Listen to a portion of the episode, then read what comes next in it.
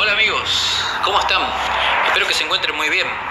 Hoy les traigo un tema fascinante que tiene que ver con la casuística OCNI. Eh, me he estado investigando y realmente hay algunos casos que son realmente fascinantes. Eh, he estado tratando de ver algunos temas que no se hayan tocado tanto en internet, temas entre comillas, temas nuevos, temas que no se han oído tanto. Espero que sean de su agrado. Vamos a contarles primero eh, un caso de unos extraterrestres pequeños que tienen que ver con esos que la gente llama enanitos verdes, pero que no lo son. Así que vamos a situarnos y vamos hacia la provincia de San Luis. Había un camionero que se disponía a viajar por esa ruta llevando este, un material que debía llevar hacia una empresa. Eh, esto pasó aproximadamente a las 4 de la tarde, sí, en plena luz del día.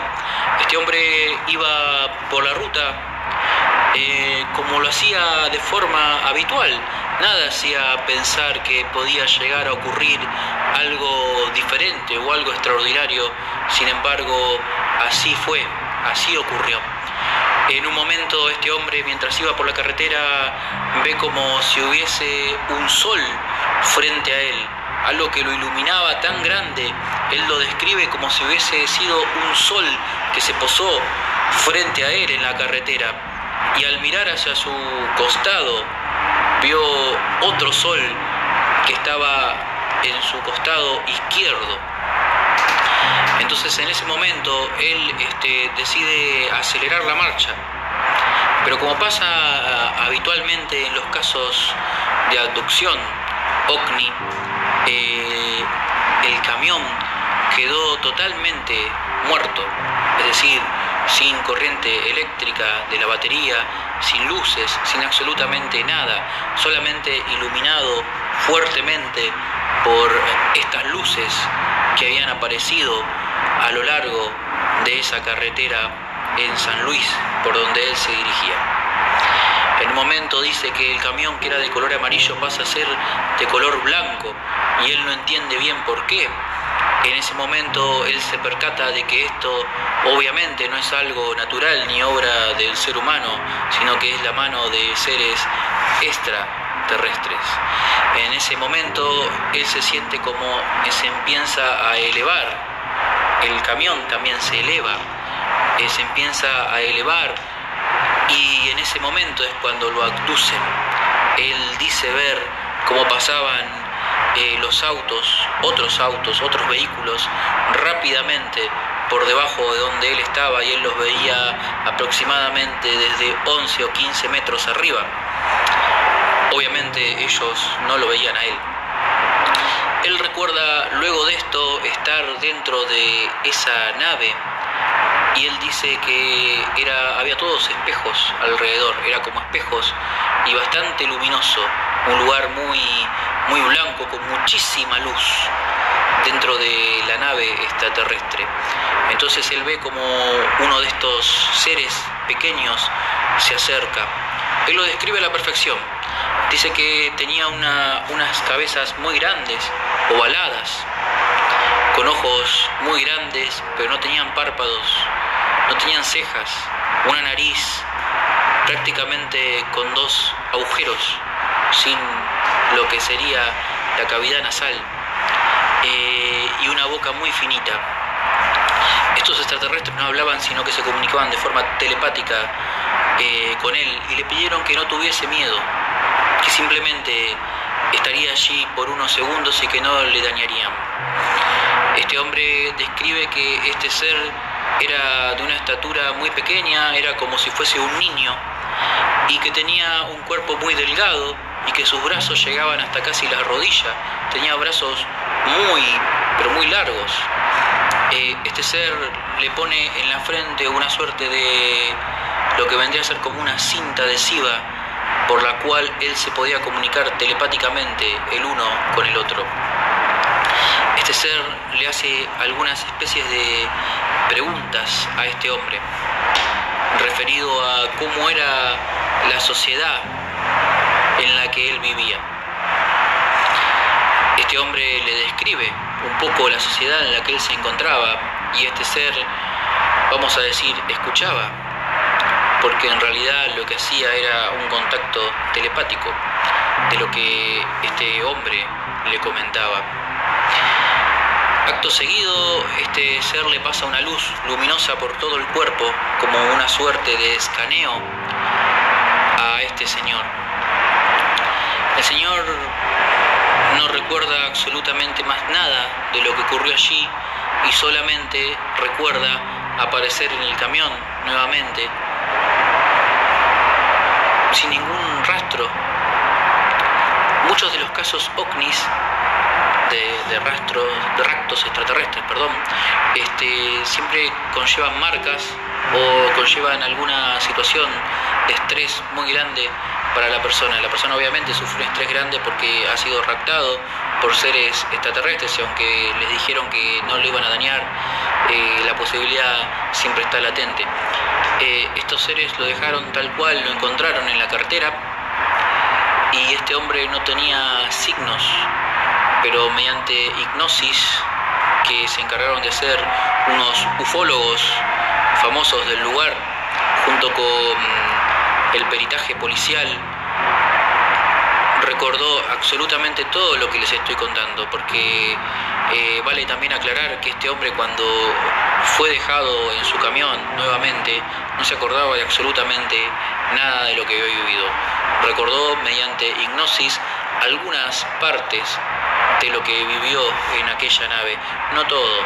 Entonces lo que se presume es que fue eh, borrada su memoria y dentro de la nave fue borrada nuevamente su memoria en, alguna parte, por lo cual él no puede recordar algunas instancias vividas dentro de esa nave espacial.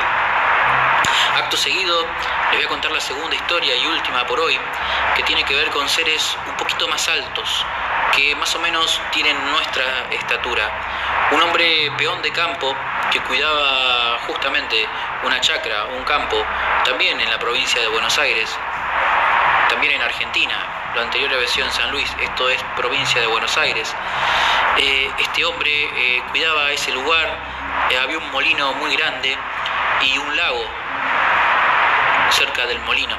Entonces el hijo de él sale durante la noche y ve que en ese lago había tres personas que se estaban bañando según él en el lago. Entonces va y acude con el padre, le dice, mira, hay personas que se están bañando dentro del lago, ¿qué, es lo que podemos hacer con, esta gente? Tenemos que sacarla, esto es una propiedad privada, no pueden estar aquí.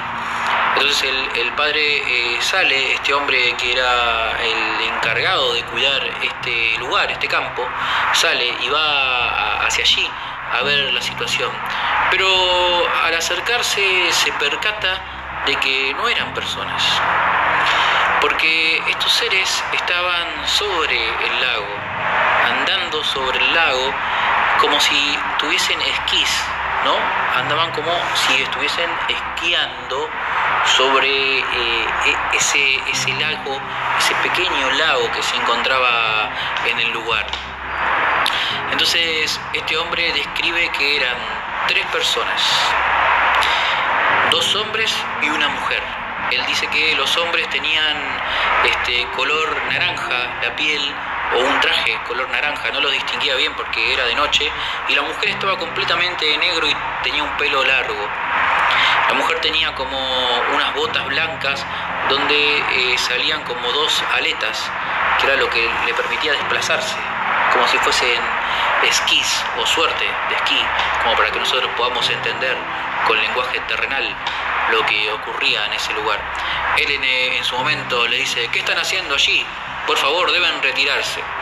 Estos seres, al verlo, se acercan, no mucho, pero sí se acercan, y el temeroso retrocede, por supuesto, creo que cualquiera de nosotros haría exactamente lo mismo. Estos seres este, lo miraron, pero no le tomaron mayor importancia y siguieron con sus, actividades. Según cuenta este hombre, eh, estos seres estaban midiendo el campo, como hablando entre ellos, interactuando y haciendo señas, ¿no? Acá, allá, por acá, miremos por este lado, ¿no? Como que, pero no, no entendía lo que, lo que ellos hablaban. Esto ya eh, no solo era telepático, sino que él sentía este, ruidos como si hablasen, pero no, no entendía lo que decía. Él, este hombre cuenta que era como la estática de la radio cuando no hay este, emisora, que se escucha ese ruido raro entre emisora y emisora cuando uno no puede enganchar la sintonía. Eh, él cuenta que era algo parecido. Después dice que en un momento estos seres se suben a una nave en forma de cilindro que él no la había visto, pero estaba ahí cerca, y cuando ellos desaparecen, siente como un olor a azufre muy fuerte que también le sale por la nariz y por la boca, ese olor penetrante que incluso él siente como que se iba a, desvanecer en ese momento, siente como que se sentía mal, pero afortunadamente eh, no, no, le ocurrió nada y pudo este, relatarnos esto. Al otro día eh, viene la policía, él no, no quería contar la historia porque tenía miedo que lo traten de loco, lo que pasa siempre, ¿no? El miedo. No hay que tener miedo a contar estas historias, porque son historias que ocurren todo el tiempo, como lo que contábamos con los desdoblamientos espaciotemporales y con el tema de las dimensiones paralelas.